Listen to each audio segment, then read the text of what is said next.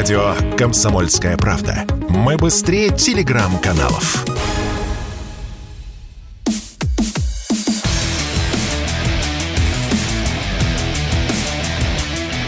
Программа с непримиримой позицией.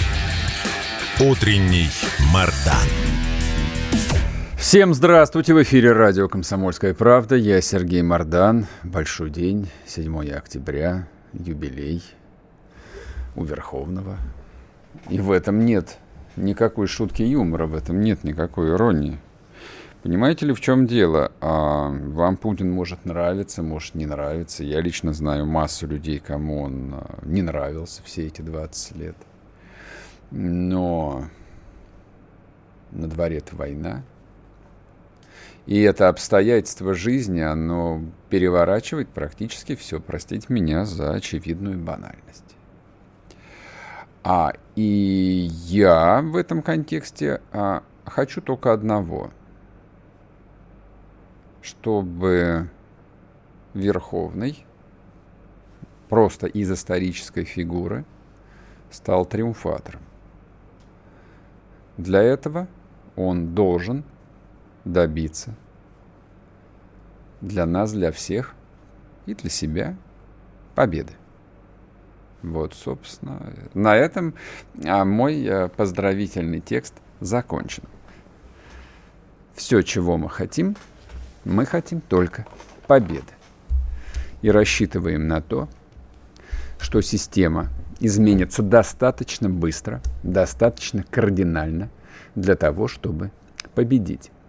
А без изменений ничего не будет. Это тоже понятно абсолютно всем. Это понятно самому простому таксисту.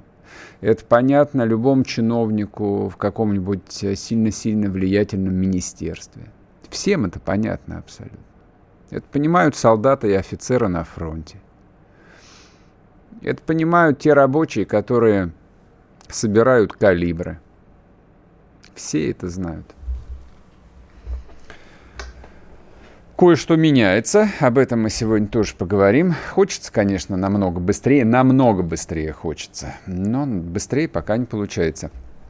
А, я бы хотел а, начать сегодняшний эфир не с каких, не с бравурных речей и не с торжественных заклинаний, а с чтения писем. Я говорил о том, что в моем телеграм-канале, вот в том, что называется описание, указана электронная почта – куда я просил присылать настоящие новости, то, что происходит с вами лично, то, что происходит с вашими детьми, с вашими близкими, с вашими друзьями, с вами. Не пересказывайте, я прошу вас, не пересылайте мне чужие ролики и новости из других телеграм-каналов. Не забивайте ленту. Но люди пишут настоящее.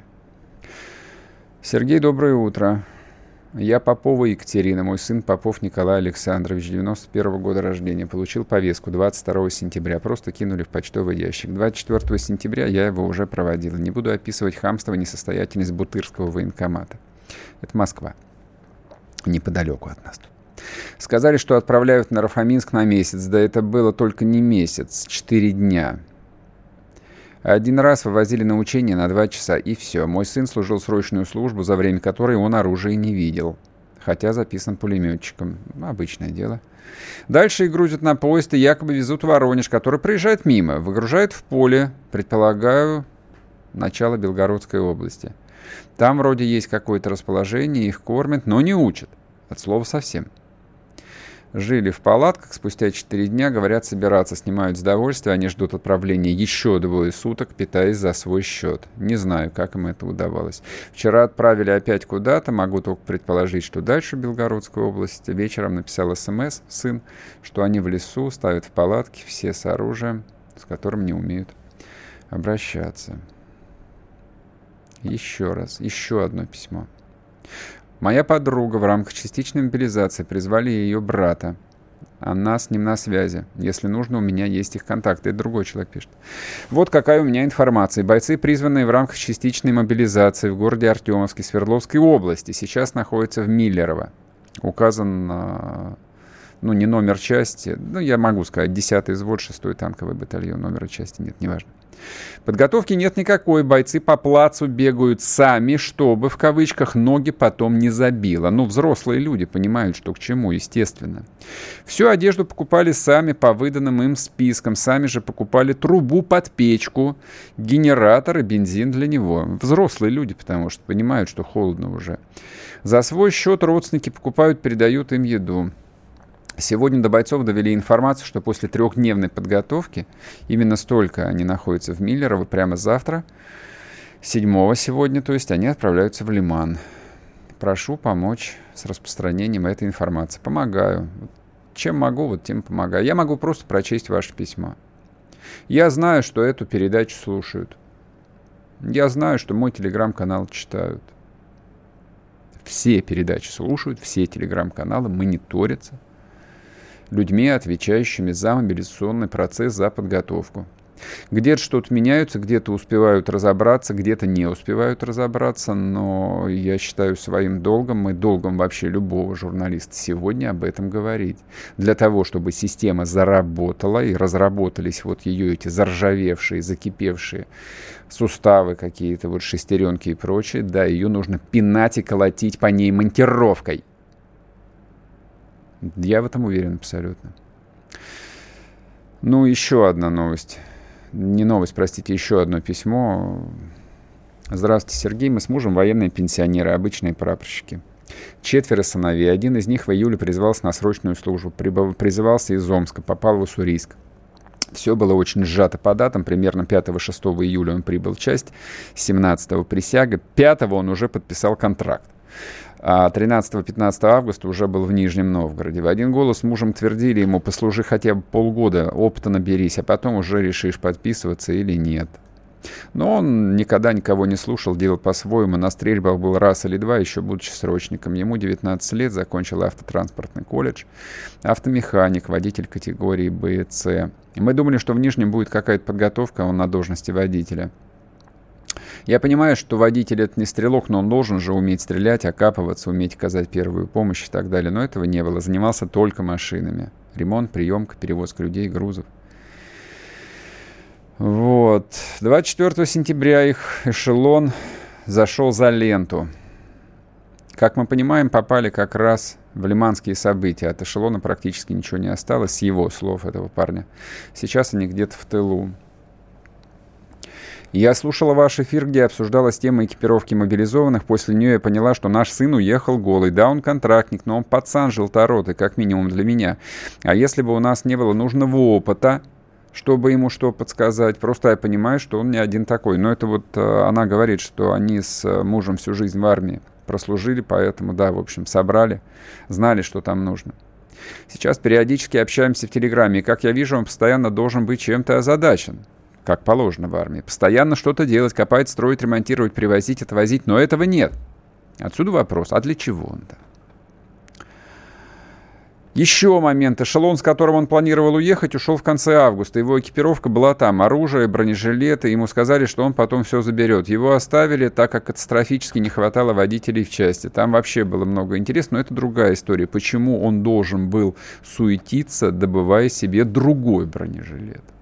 Мы его, конечно, поддерживаем как можем, но после общения с ним муж чернее тучи, перебрал свой вещмешок, готов по первому зову.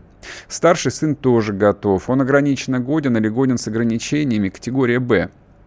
Все говорят, как ты можешь оставаться сдержанной и рассудительной, а мне нельзя истерить. Мне нужно постоянно успокаивать маму и свекровь, других близких людей, рассказывать, как у сына все хорошо. И только мой парикмахер знает мое внутреннее состояние. Когда я спросила сына обосновать свое решение, он ответил, а кто, если не мы? Я не собираюсь прятаться и косить под больного. Надо это все заканчивать. Если не закончу я, то придется малым. Имел в виду младших братьев. 12 и 9 лет. А я этого не хочу. Горжусь своим раздолбаем. Простите за сумбур. Вот такая, такое письмо. Такое письмо. Все очень разное. Вот. Люди все очень разные, переживают все очень по-разному. Вот. И, и мы все за них переживаем. Но я это прочитал к тому, чтобы те, кто слушают, люди со звездами. Воспринимайте это, пожалуйста, не как э, претензию или наезд, а воспринимается это пока что именно так. Это не претензии, не наезд. Мы, в общем, э, многие на свете довольно долго живем, и фантазии особых не строим, и иллюзий не строим, понимаем, в общем, как все делалось. Но все, время кончилось. Время кончилось. Так что, в общем, так что, в общем, едем дальше. Помогаем а, и понятно, что придется помогать, и пора прекратить, мне так кажется, я правда так думаю, пора прекратить вот эти вот ристори, э, там, риторические вскрики всхлипы, да, почему не было, там, а кто виноват.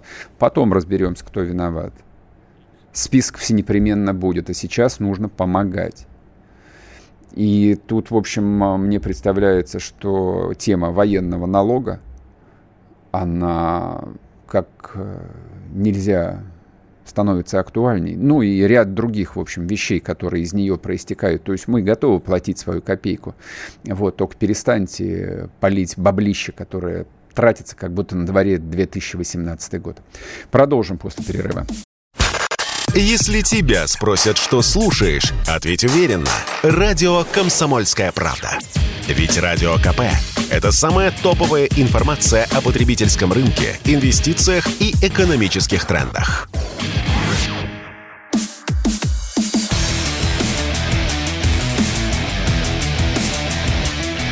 Программа с непримиримой позицией. Утренний Мардан.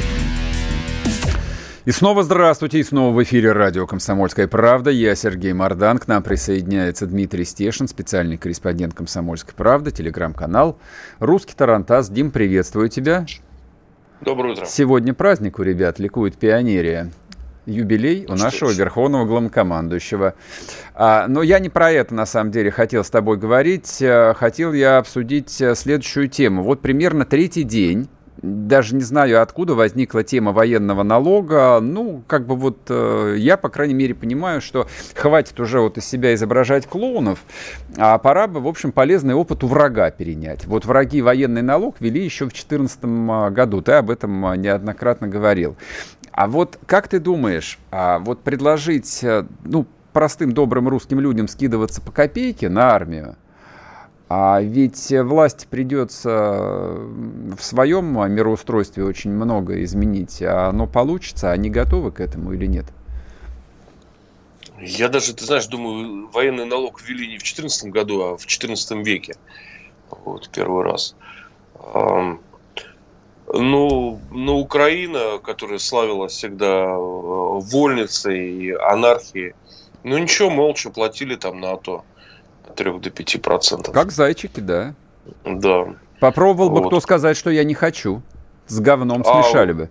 Автоматически вычиталось, как НДФЛ. Угу. Я думаю, что если нужно, можно и у нас сделать так же. И у меня есть что-то большое подозрение, что они за 8 лет а, на вот эти 5%, которые платили на АТО, и перетряхнули армию частично. То есть э, даже, мне кажется, приблизительный подсчет покажет, что ну, колоссальная сумма, особенно там ну, размазанная на 8 лет, угу. вот армия, армия украинская получила. Но здесь, понимаешь, ну, какой... Из, извини, я перебью тебя, просто угу. как бы вот э, тема такая очень важная. А я вот просто о чем думаю. То есть вот мне эта идея нравится, она правильная, и я бы вот, вот руками и ногами бы сам бы агитировал бы и платил бы. И тут я думаю, что на самом деле и объявление мобилизации крайне болезненно а, вот для всей нашей российской системы, просто меняет всю конфигурацию. То есть народ стал по факту уже субъектом политической жизни, и это не отменить никому. А если сейчас еще ввести на вот этот военный налог, то, простите меня, любой человек, который 3 или 5 процентов будет платить с каждой покупки, да, вот он читает, допустим, новый, что какой-нибудь Губер там купил себе Lexus там за 30 миллионов рублей. Представляешь, как бы во что это может вылиться сразу? Даже боюсь думать, да, боюсь говорить, потому что это 282 статья. Слушай, ну тут даже дежурные приготовления администрации э, России по, э, к, к новым годам, да, вот суммы, э, которые они выделяют на там эти идиотские елки и лампочки с иллюминациями, угу. их обычно ставят рядом э, с суммами сборов, да, и выглядит это ужасающе. То есть, ну, еще не до всех дошло что происходит и а, в какой период жизни вступила страна. Ну да, это поможет мобилизоваться, собрать лишнюю копеечку. Копеечка на войну лишней не бывает, ничего тут не поделать. Я вчера прочитал несколько новостей из города-героя Санкт-Петербурга. А летний туристический сезон в Петербурге планируется закрыть масштабным мультимедийным шоу. Ты не поверишь, но это ладно, как бы 39 миллионов рублей, копейки, мы понимаем. Но там один нюанс такой жирный, который вот ошеломляет. А шоу дронов они решили провести. То есть вся страна 7 месяцев собирает на коптеры – а они в Питере решили провести шоу дронов. Ну и тут же нарисовался, значит, сын и внук почетного гражданина Санкт-Петербурга, а, вице-губернатор а, Петровский. Есть такой сын директора Эрмитажа, ну, который тут же, в общем, всех обозвал провокаторами, мерзавцами, подлецами. Вот. Ну и, в общем, руки прочь. Город делает все, что может. Вот это, просто до изумления меня все это доводит. Вот честно тебе скажу. А, правительство на другой планете живет, родной, да?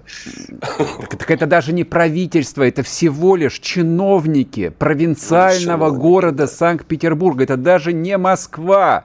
Вот это не, несчаст, несчастный Питер, который не в силах переложить бордюры и сделать нарядные тротуары. Oh. Ну, я не знаю, где, где антимонопольный комитет? Ну, кто у нас занимается там нецелевым расходованием средств? Вот. Но у нас опять, понимаешь, у нас продолжается э, святая военная операция.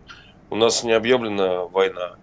Вот. А, в принципе, они в своем праве, да, они не получали циркуля... циркуляры, понимаешь. С них спросить нечего, как нечего было спросить с таможенников до последнего момента, когда они задерживали коптеры, потому что по всем бумагам это предметы двойного военного назначения, и им плевать было. Вот, им важнее бумага, потому что с них спросят вот, если они пропустят эти коптеры и так далее. И только какими-то после хайпа, скандала, какими-то внутренними указами по таможенному комитету, уж не знаю, там кто их приводил в разум, угу. стали пропускать эти вещи. Вот. Но вот, кстати, а, тем не менее, есть нормальные, честные русские люди. То есть, как бы профессия или должность там а, мэра, губернатора и прочего, это, в общем, не стигма на самом деле. Потому что вот, например, мэр Калуги сказал, что не будут тратить муниципальные деньги на новогодние украшения.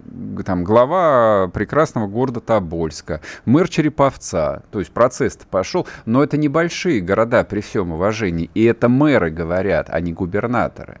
А вот крупнейшие, крупнейшие Москва, Питер, там, Краснодар, Ставрополь, жирный, богатый юг, вот эти пока что-то отмалчиваются у нас.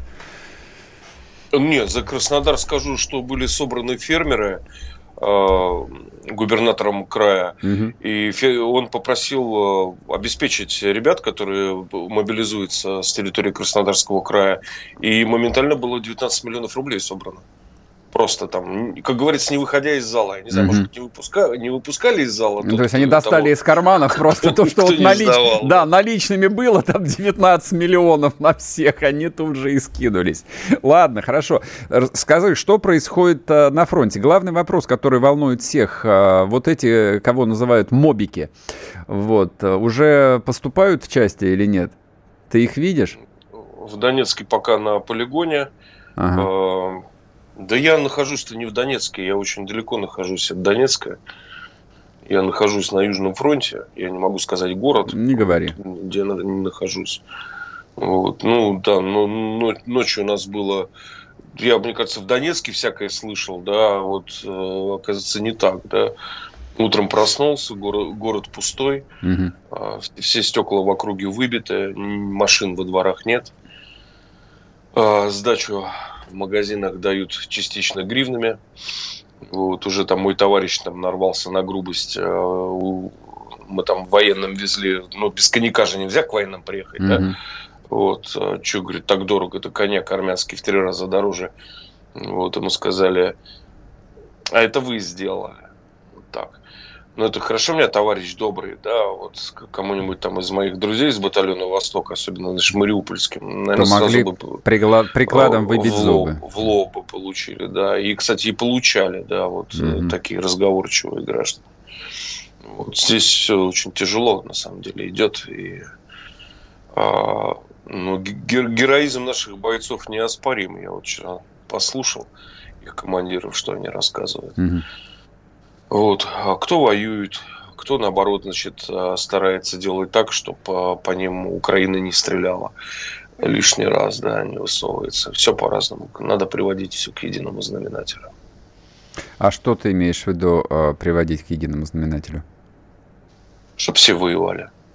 Чтобы не было так, одни воюют, несут потери, а другие отсиживаются. Одни берут э, поселок э, семь раз, а штурмовые группы, а бойцы, которые должны были после штурмовых групп зайти в этот поселок и закрепиться, они не подходят. Ну, представляешь, да? Нет, не представляю. А в чем ну, проблема? Объясни, вот. это как бы э, они отказываются или это вообще вот проблема Об... с коммуникацией между частями? В чем Бояться причина? не хотят и э, поэтому находят э, множество причин вот, чтобы так не делать. А как же, ну вот указы подписанные, так они и действуют, то есть отказ выполнить приказ командира там до 10-15 лет, вроде бы как. То есть как бы вопрос с пятисотами, он вот чисто юридически-то был решен еще пару недель назад. Ты знаешь, я это выясню поподробнее, вот, а, как это решается на фронте. Но я вот э, сегодня, да. я, да, я репостнул у себя в телеграм-канале пост Алексея Чедаева, но он просто пересказывает рассказ тоже людей воюющих, вот откуда берутся в том числе 500, и он говорит, что там люди 7 месяцев без вылаза на фронте, они просто вот опустошены. Вот, то есть ротация должна быть там каждые три недели как минимум, а ее просто нет. То есть вот да. снимаются и уходят, и все. И когда командир хозяйственнику говорит, что у тебя по бумагам солдат должен мыться раз в неделю, ты можешь сам раз в неделю мыться, а мне обеспечить, чтобы солдат мылся раз в три дня. Ну, представляешь, там в, в, в грязи, ну, понятно, на да. фронте, в земле, да. Ну, это хороший командир, а угу. командиры разные бывают. Понял тебя. Дим, спасибо тебе большое. В общем, привет и поклон всем нашим солдатам, всем нашим ребятам. Вот, а мы будем продолжать нашу программу дальше. Дмитрий Стешин был с нами, специальный корреспондент «Комсомольской правды». Телеграм-канал «Русский Тарантас». Подписывайтесь. Двигаемся. Радио «Комсомольская правда». Никаких фейков, только правда.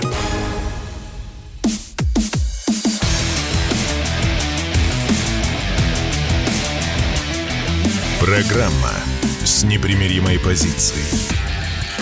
Утренний Мардан. И снова здравствуйте, и снова в эфире радио «Комсомольская правда». Я Сергей Мордан. Так, ну что я вам хотел еще сказать? Что я вам хотел сказать? А, задели а, многих мои слова по поводу Питера. Не обижайтесь, дорогие мои. Я вот для зрителей Ютуба уже ответил, для радиослушателей я знаю, что в Питере много людей слушают нашу программу. Я повторю еще раз. Там Питер — это жемчужина всей России, вот ровно как Москва принадлежит всей России. Знаменитая песня из э, фильма «В 6 часов вечера после войны». После войны. Я вчера его пересматривал. Вот, вот так же и Питер принадлежит всей России. Санкт-Петербург, Ленинград. Вот, поэтому любой человек, который э, в Питер приезжает, вот он на все это смотрит, он переживает это, да, как э,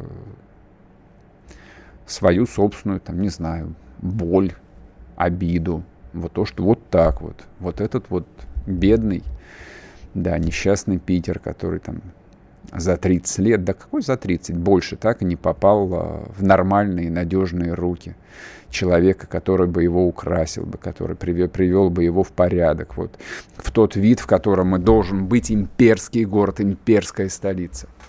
Великая столица Великой империи.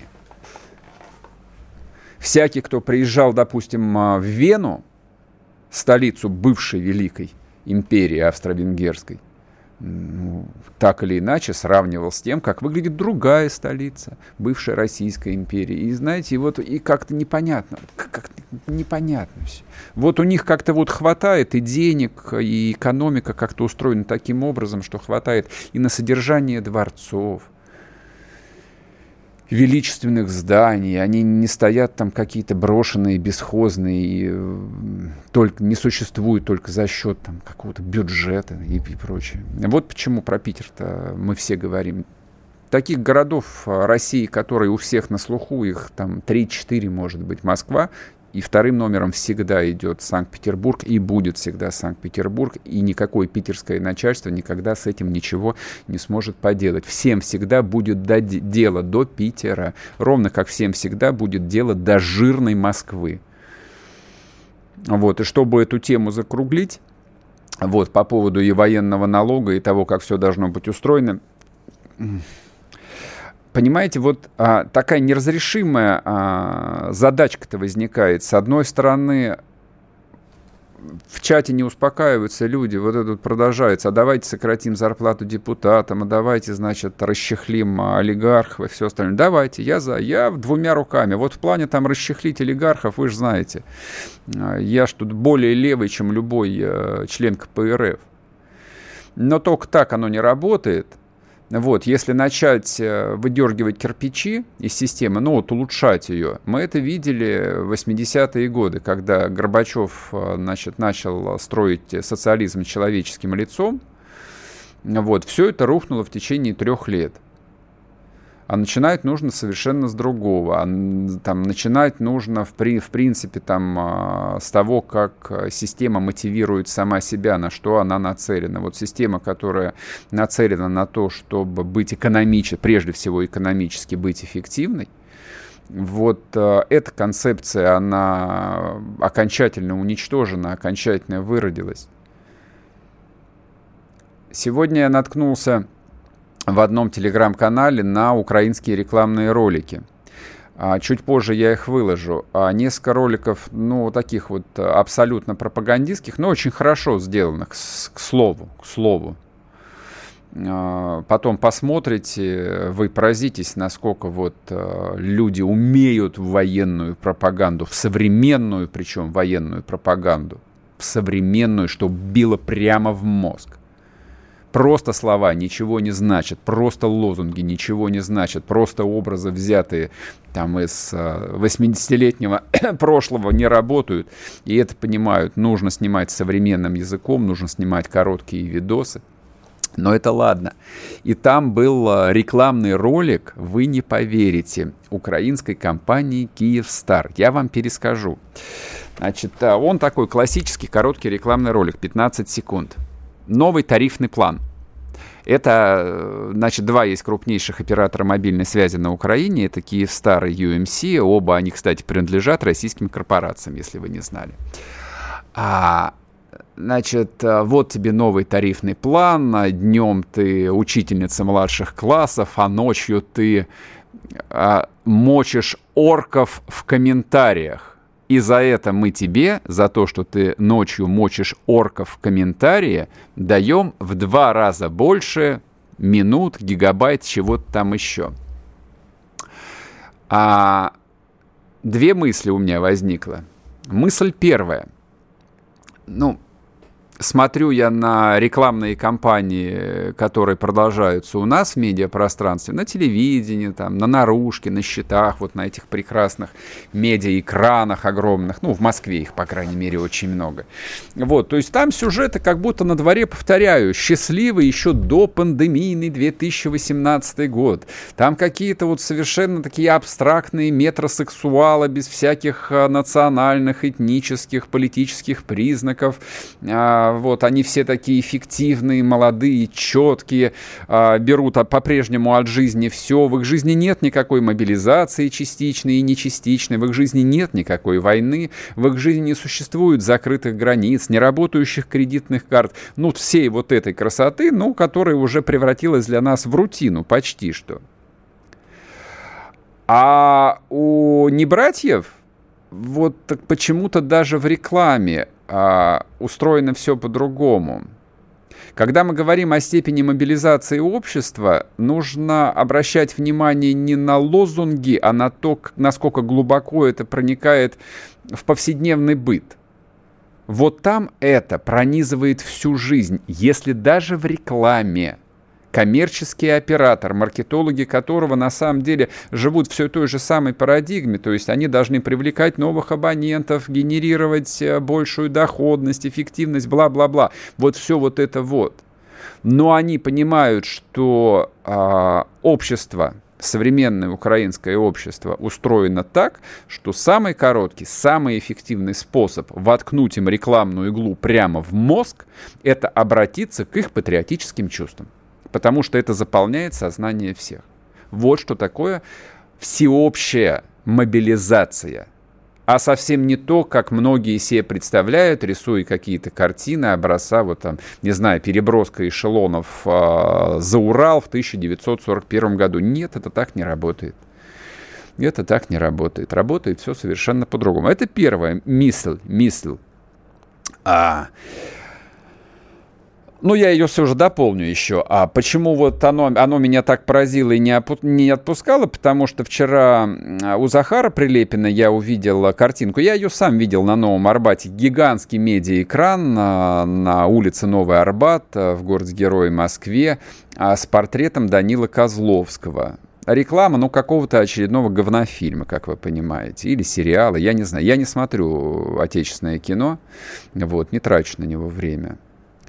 Но вот висит Данил Козловский, человек, который свою политическую позицию и отношение а, к конфликту, к войне, к СВО сразу выразил в первые дни. Все сказал, что это ужас, мрак, и прекратите это убийство и все такое прочее. Ну, как бы за 7 месяцев уже все должны были включить голову, выкинуть его из всех ротаций, снять э, все фильмы с его участием, даже те, которые запланированы, даже те, на которые уже потратились не получается, да, хорошо. Ну уж, по крайней мере, а, всяческие муниципальные власти, а у нас разместить никакую наружную рекламу без а, желания ну, фактически без разрешения местных властей невозможно. То есть, если кто-то скажет, что этого не будет, этого не будет. По идее, за 7 месяцев до всех должно было дойти. Не дошло. Вот это вот принципиальная разница. И еще одно обстоятельство. Оно тоже касается мобилизации, оно тоже касается возможного там введения, не знаю, военного налога или еще чего-нибудь. Это так или иначе будет в нашей жизни. Я в этом нисколько не сомневаюсь.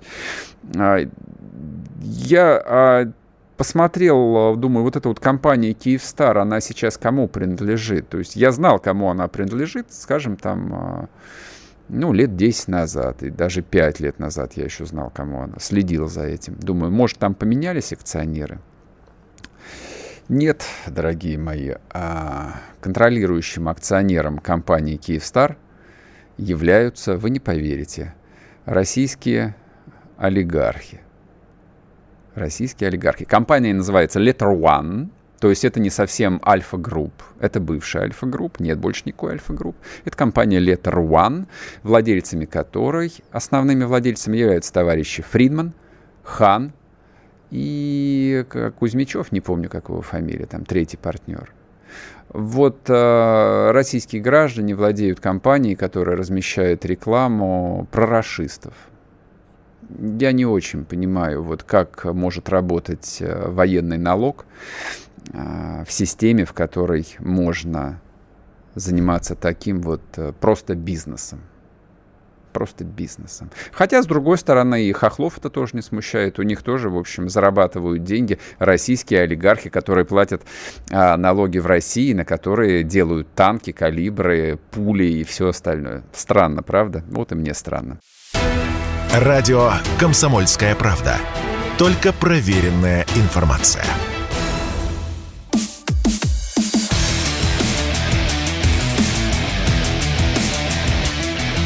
Программа с непримиримой позицией. Утренний Мардан. И снова здравствуйте, и снова в эфире радио «Комсомольская правда». Я Сергей Мордан. А называется, тут уже пишут, э, программа «Разжигая ненависть». Да нет никакой ненависти, о чем вы говорите. Просто обращаем внимание на вещи, которые по какой-то причине вот э, выпадают из поля зрения. Не знаю, может, не взгляд замылился у наших начальников. Я все могу объяснить. Я вообще почти все могу объяснить, что они всю жизнь жили вот э, в другой системе координат. Вот, и взять вот, вот чтобы все изменилось, совершенно невозможно. Но опять-таки, а я-то исхожу из того, что 7 месяцев гигантский срок. 7 месяцев это гигантский срок. Знаете почему? Вот эта вот цифра мне бьется в голову. Потому что а, с 22 июня 1941 года по контрнаступлению под Москвой прошло всего 4 месяца. Не к тому ж, вот не то, что там произошел перелом, это не перелом. Под Москвой просто немцев остановили. Вот, но к октябрю, к ноябрю 1941 года, да, вот э, наша страна, наша родина, она кардинально уже успела измениться. Вот, а у нас 7 месяцев прошло, и мы, в общем, продолжаем пожевывать так и на фронте, и в тылу, и, и все остальное. Но я про тыл буду говорить. Вот, это то, где мы живем, это то, где мы можем на что-то повлиять, что-то изменить. Компания Яндекс российская компания, кстати, Яндекс, причем не просто российская, а золотая акция находится, у, э, находится в руках государства в этой компании. То есть можно, конечно, смотреть там на акционерный состав, кому сколько принадлежит, сколько обращается на бирже и прочее. Золотая акция находится в руках государства. То есть государство контролирует эту жемчужину а, российского хай-тека. Там тоже люди никак э, не могут избавиться от фантомных болей, э, что они еще вчера осознавали себя глобальной компанией хотели вот осуществлять экспансию по всему миру и запускали бизнесы в Турции какой-то, и там и в Латинскую Америку хотели выйти, и в Израиле, в Прибалтике, почти отовсюду их вышвырнули, из Прибалтики, по крайней мере но фантомные боли не отпускают. Вот, то есть отрезанная нога по-прежнему болит у топ-менеджмента Яндекса. Поэтому в Яндекс-картах, например, с сегодняшнего дня окончательно перестали отражаться границы государства и административных районов. Смешно? Нет, не смешно. Потому что мы все понимаем эту игру. А потому что согласно действующему законодательству в России – обозначать э, территорию Херсонской, Донецкой, Луганской, Запорожской областей как территорию Украины, это срок.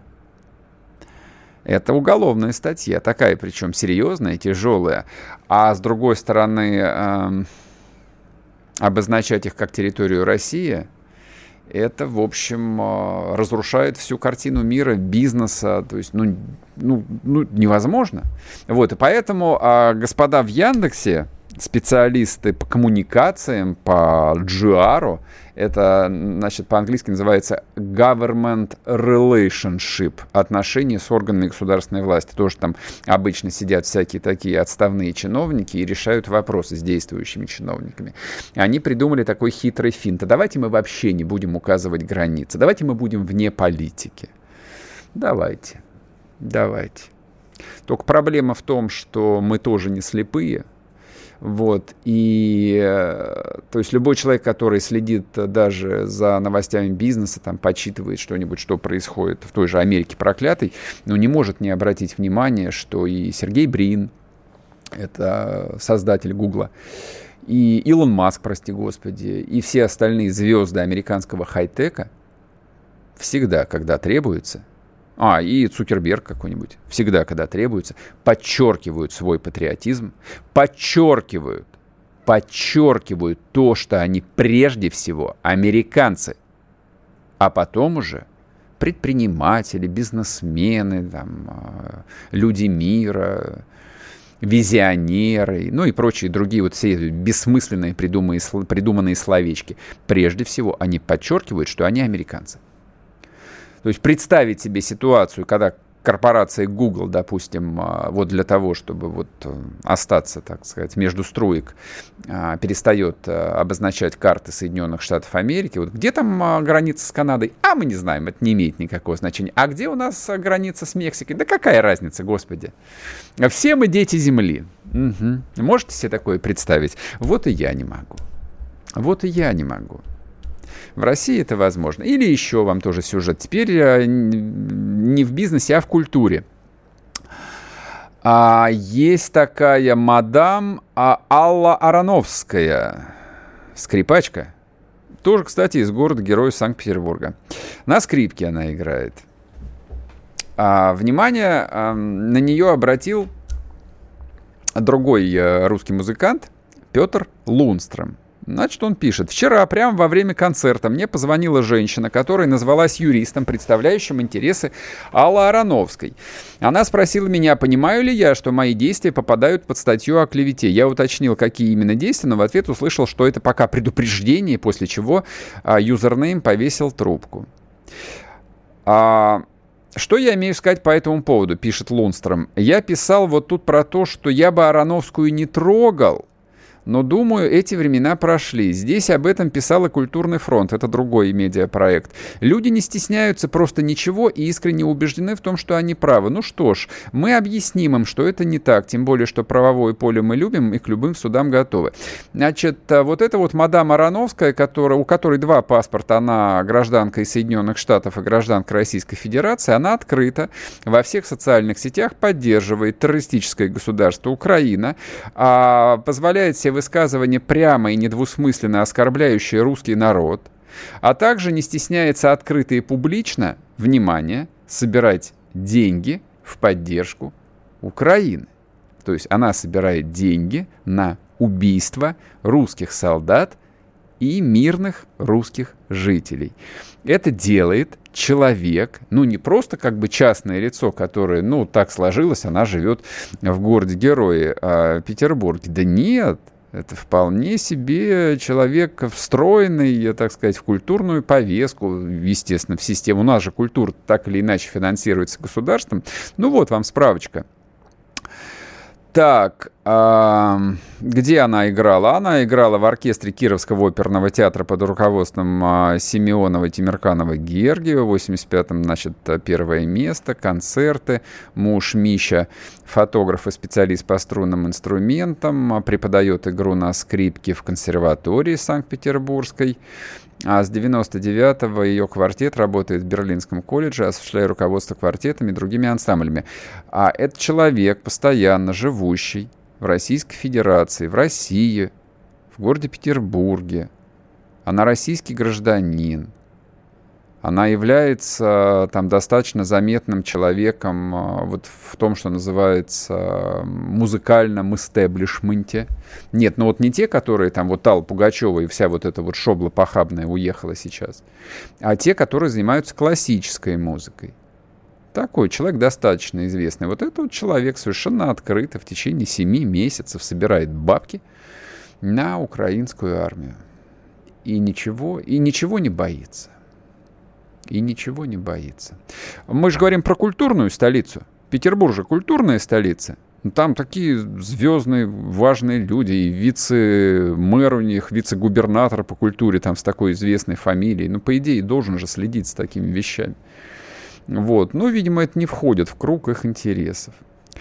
А если вы думаете, что что-то по-другому устроено там, в столице нашей Родины, да нет, примерно то же самое. Примерно так же. Никто ничего не видит. Либо видит, но стараются не замечать. Я вам скажу так, вот из моих частных разговоров, многие люди по-прежнему, ну, вы же понимаете, вот э, с той же там вот этой вот э, коллективной Ароновской, коллективной, им нет числа людей, э, обязанных принимать в том числе и административные, и кадровые, и судебные решения связывают там многие годы отношений, приятельства, друж, дружбы, там чего угодно. И поэтому люди, ну, в силу своей природы, склонны оправдывать, объяснять.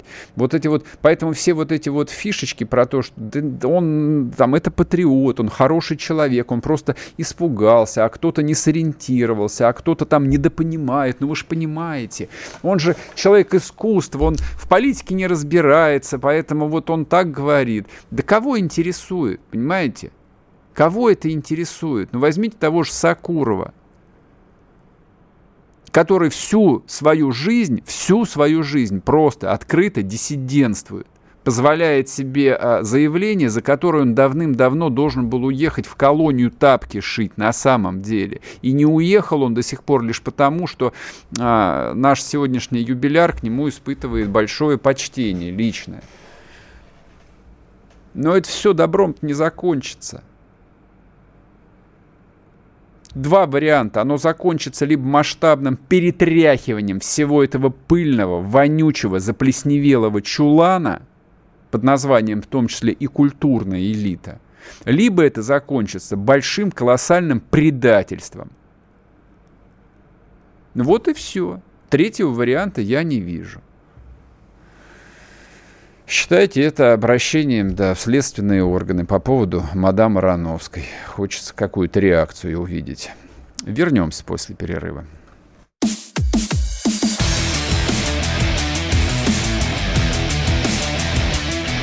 Программа с непримиримой позицией. Утренний Мардан.